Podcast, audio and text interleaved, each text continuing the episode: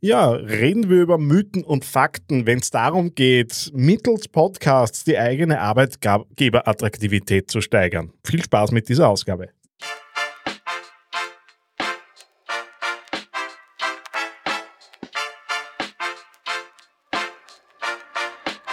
Herzlich willkommen beim AAA Podcast.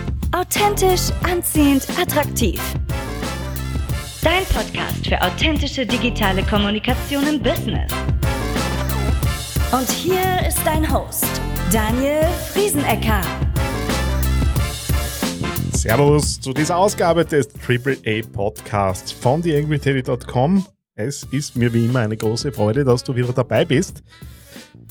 Ja, wenn es ums Thema Förderungen geht, dann haben heimische KMU im Moment recht gute Karten zwischen 80 und 40 Prozent Förderquoten sind da aktuell drinnen. Und wenn du im Thema Social Media Marketing, Social Selling, Podcast Marketing Themen hast, dann weißt du, wo, wo du mich findest. Äh, lass uns mal drüber reden. Ich habe eine, glaube ich, ganz gute Übersicht darüber, was gerade geht und was gerade nicht geht.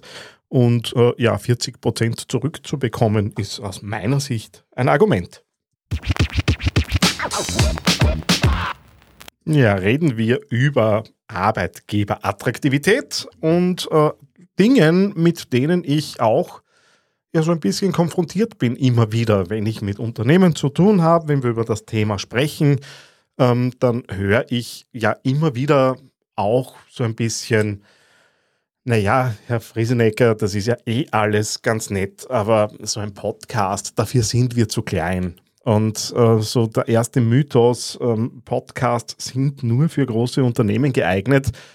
Das, das stimmt nur teilweise. Also wenn ich klarerweise einen internen Podcast machen möchte, dann wird Sinn machen, so eine Mindestanzahl von Mitarbeitern zu haben, weil das ist mir schon klar, ein Unternehmen mit zehn Mitarbeitern, äh, wo man das alles beim Mittagstisch durchsprechen kann, ähm, wird es nicht brauchen. Anders schaut es dann schon an, wenn, aus, wenn vielleicht auch bei einem kleineren Unternehmen mit 40, 50 Mitarbeitern viele im Außendienst sind, die nicht ständig da sind, dann kann es schon Sinn machen, da über interne Podcasts nachzudenken. Aber es gibt ja auch die ganz andere Seite, nämlich die externe Seite, ähm, wo Unternehmen einfach Kunden erreichen wollen, ihre Netzwerke herzeigen wollen. Und da sind Podcasts auf jeden Fall geeignet aber es horchen ja nicht genug Leute und da sind ja die Zielgruppen nicht draußen und so weiter. Das ist so das nächste Thema, das dann immer wieder kommt. Ähm, da ist dann schon so ein bisschen dagegen zu halten, ähm, dass wir mittlerweile von Durchdringungsraten von ungefähr 40 Prozent äh, sprechen. In Deutschland ist es auf jeden Fall so, in Österreich gibt es aktuell keine Daten dazu. Die letzten, die ich kenne, sind, äh, da waren wir bei 33 Prozent, aber ich gehe jetzt mal davon aus, dass wir uns da ähnlich entwickeln wie der deutsche Markt. Und ähm, ja, Podcasts kommen halt mehr und mehr und das zeigen alle Statistiken und äh, klarerweise, wenn dort 40 Prozent der Leute sind, dann lasse ich das Potenzial halt liegen. Zum Vergleich, weil wir immer so die großen sozialen Netzwerke ähm, im Kopf haben, so in, die Instagrams und TikToks und so weiter. Ich hatte vor kurzem einen Call mit äh, Pinterest und da war die Aussage vom Mitarbeiter, der da direkt in Dublin sitzt, dass in Österreich 30 Prozent der User Pinterest nutzen. Und jetzt wissen wir, das ist auch kein kleines Netzwerk. Also Zielgruppen sind nicht relevant oder nicht in ausreichender Zahl da.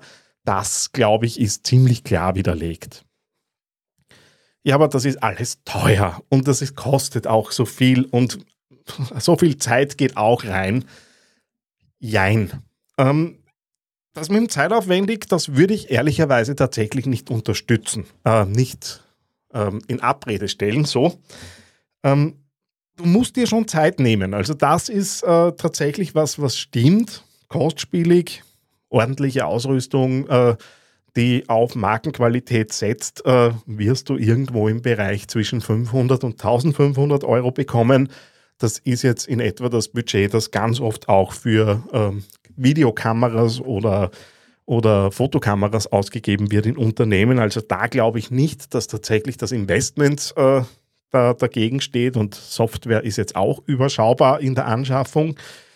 Ähm, die zeitliche Komponente, ähm, die würde ich allerdings wirklich nicht unterschätzen und hätte da so ja, vier bis sechs Stunden pro, pro Folge mit allem zusammen, wo eben dann Social Media schon mit dabei ist, wo Sendungscover, wo Vorbereitung und so weiter, also das komplette Paket inklusive der Vermarktung, würde ich da schon zur Seite räumen. Ja, und Podcasts sind als Tool im äh, der Arbeitgeberattraktivität einfach wenig effektiv äh, als traditionelle Medien. Und da stelle ich ganz einfach mal diesen Mythos gegenüber, es ist messbar im Gegensatz zu traditionellen Medien. Das heißt, äh, dein Zeitungsinserat, äh, deine Bandenwerbung, möglicherweise sogar die Mitarbeiterzeitung ist halt schlicht nicht messbar.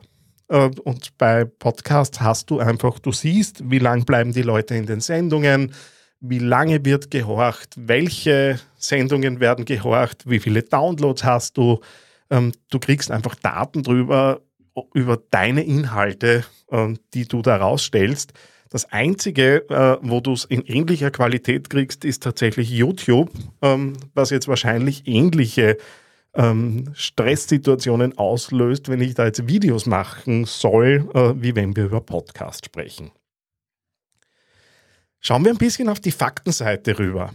du hast mit Podcasts die Möglichkeit, dich authentisch zu präsentieren, gerade wenn es dann wirklich Gespräche sind, die so einfach auch laufen gelassen werden, äh, dann lässt vielleicht auch mal wer so ein bisschen hinter die persönliche Fassade blicken äh, und dann wird das Ganze einfach angenehmer zu hören, was Nähe aufbaut. Auf der anderen Seite hast du tatsächlich die Möglichkeit, gezielte, äh, gezielte mit, äh, gezielt auf neue Mitarbeiter hinzuarbeiten. Du kannst deinen Podcast positionieren.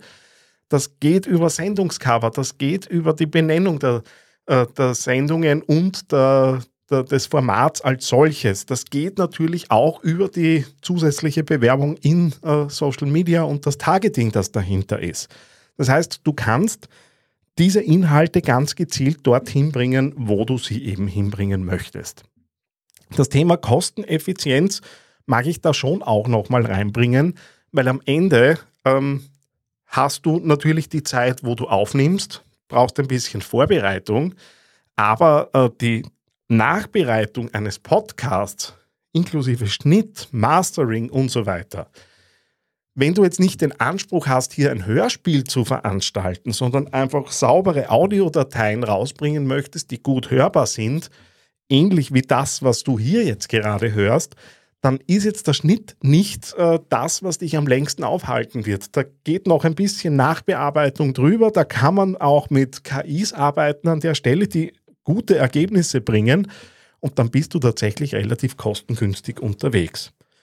Und letzter großer Vorteil, den du natürlich hast, ist, dass du das gesamte Spektrum von Arbeitgeber-HR-Themen spielen kannst. Von der Erfolgsstory über das Interview bis zur Führungskräftekommunikation.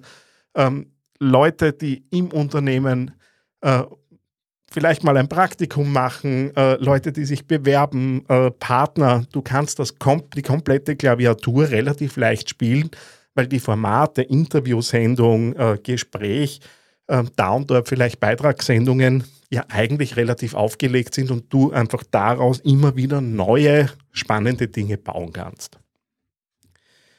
Das heißt, wenn du für deine Arbeitgeberattraktivität was tun willst, dann lass die Leute reinschauen in dein Unternehmen. Lass reinschauen, wie tickt ihr und wie funktioniert das bei euch.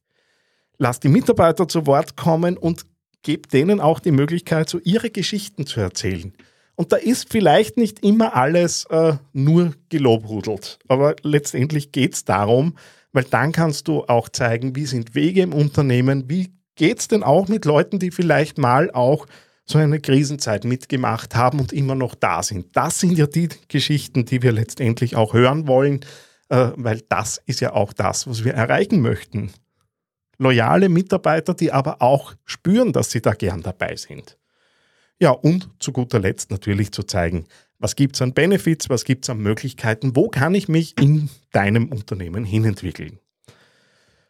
Ja, das Ganze gehört dann strategisch geplant, durchgerödelt von vorn bis hinten. Dazu gibt es ja schon mehrere Folgen auch hier bei mir im AAA-Podcast.